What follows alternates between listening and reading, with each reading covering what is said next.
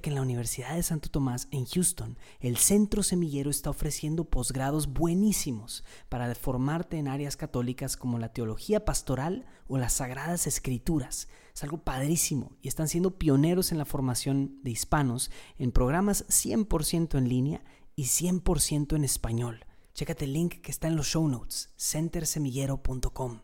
¡Ánimo!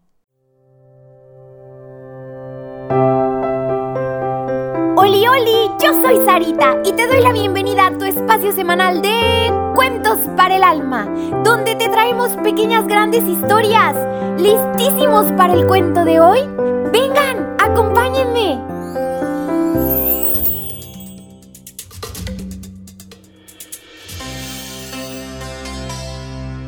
La mejor amiga de Jesús.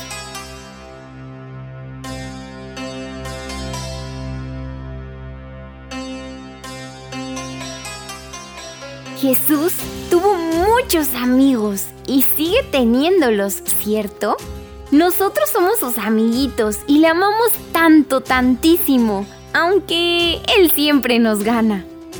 Entre sus primeros amiguitos se encontraban Juan, Mateo, Pedro, Santiago el Menor, Santiago el Mayor, Judas, Tomás, etcétera, etcétera, etcétera. Antes, los niñitos no podían juntarse mucho con las niñas, y eso era tristísimo, porque la mayoría de los hombres las trataban mal, les gritaban, las ignoraban y nunca las escuchaban. Pero Jesús siempre ha sido diferente, experto en saber amar, pues si el amor tuviese pies, claro que sería Él. Un día, Jesús conoció a una mujer que estaba enferma Tenía muchas cositas malas en su interior. Ella era infeliz y se sentía atrapada, prisionera. Jesús la conoció, la sanó y la liberó. Y desde ahí ella siempre lo siguió. Su nombre era María y ella provenía de un bonito lugar llamado Magdala. María fue rescatada por Jesús y Jesús confiaba muchísimo en María. Era su mejor amiga, junto con sus apóstoles.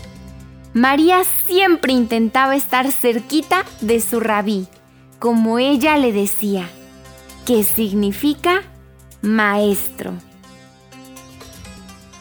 En las fiestas y comidas, María estuvo, pero ¿saben cuándo estuvo también? Cuando crucificaron a Jesús. Ella sufrió muchísimo aquel terrible día, pues su mejor amigo estaba siendo lastimado, escupido y humillado. María la de Magdala fue la primeritititititita en irlo a buscar al sepulcro donde habían puesto el cuerpo de Jesús. ¿Y qué creen? Ya no estaba, porque Jesús había resucitado. Entonces Jesús llama a su amiga por su nombre, María, y le recuerda con una mirada que es el Hijo de Dios. Y también le dice que vaya a avisarle a todos que está vivo. María, la mejor amiga de Jesús, fue elegida por él para ir gritando, viviendo y anunciándole a todos y todas, he visto al Señor.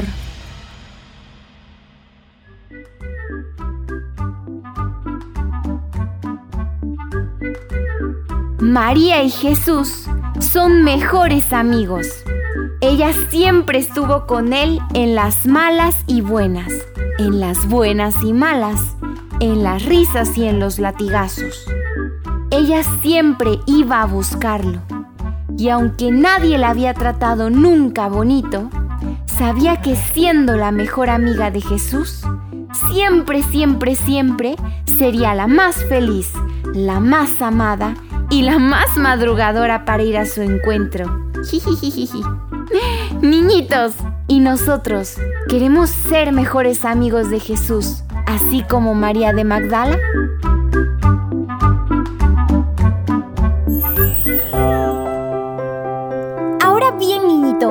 Te hace pensar y hacer esta pequeña gran historia. ¿A poco no nos deja muchísimo para reflexionar? Pero sobre todo lo que nos mueve a actuar.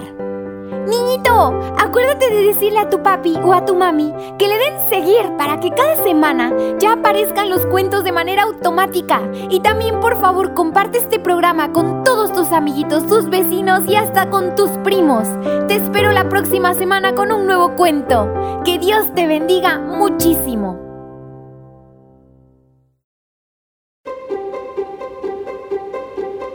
Atención, atención, ¿me regalas un minuto de tu tiempo? Soy Jimena. ¿Sabías que ya sacaron la segunda temporada del podcast Milagros Eucarísticos para Niños? Si no lo sabías, ahora ya lo sabes. Escúchanos en tu plataforma preferida de música. Te dejo el link en las notas de este episodio. Adiós.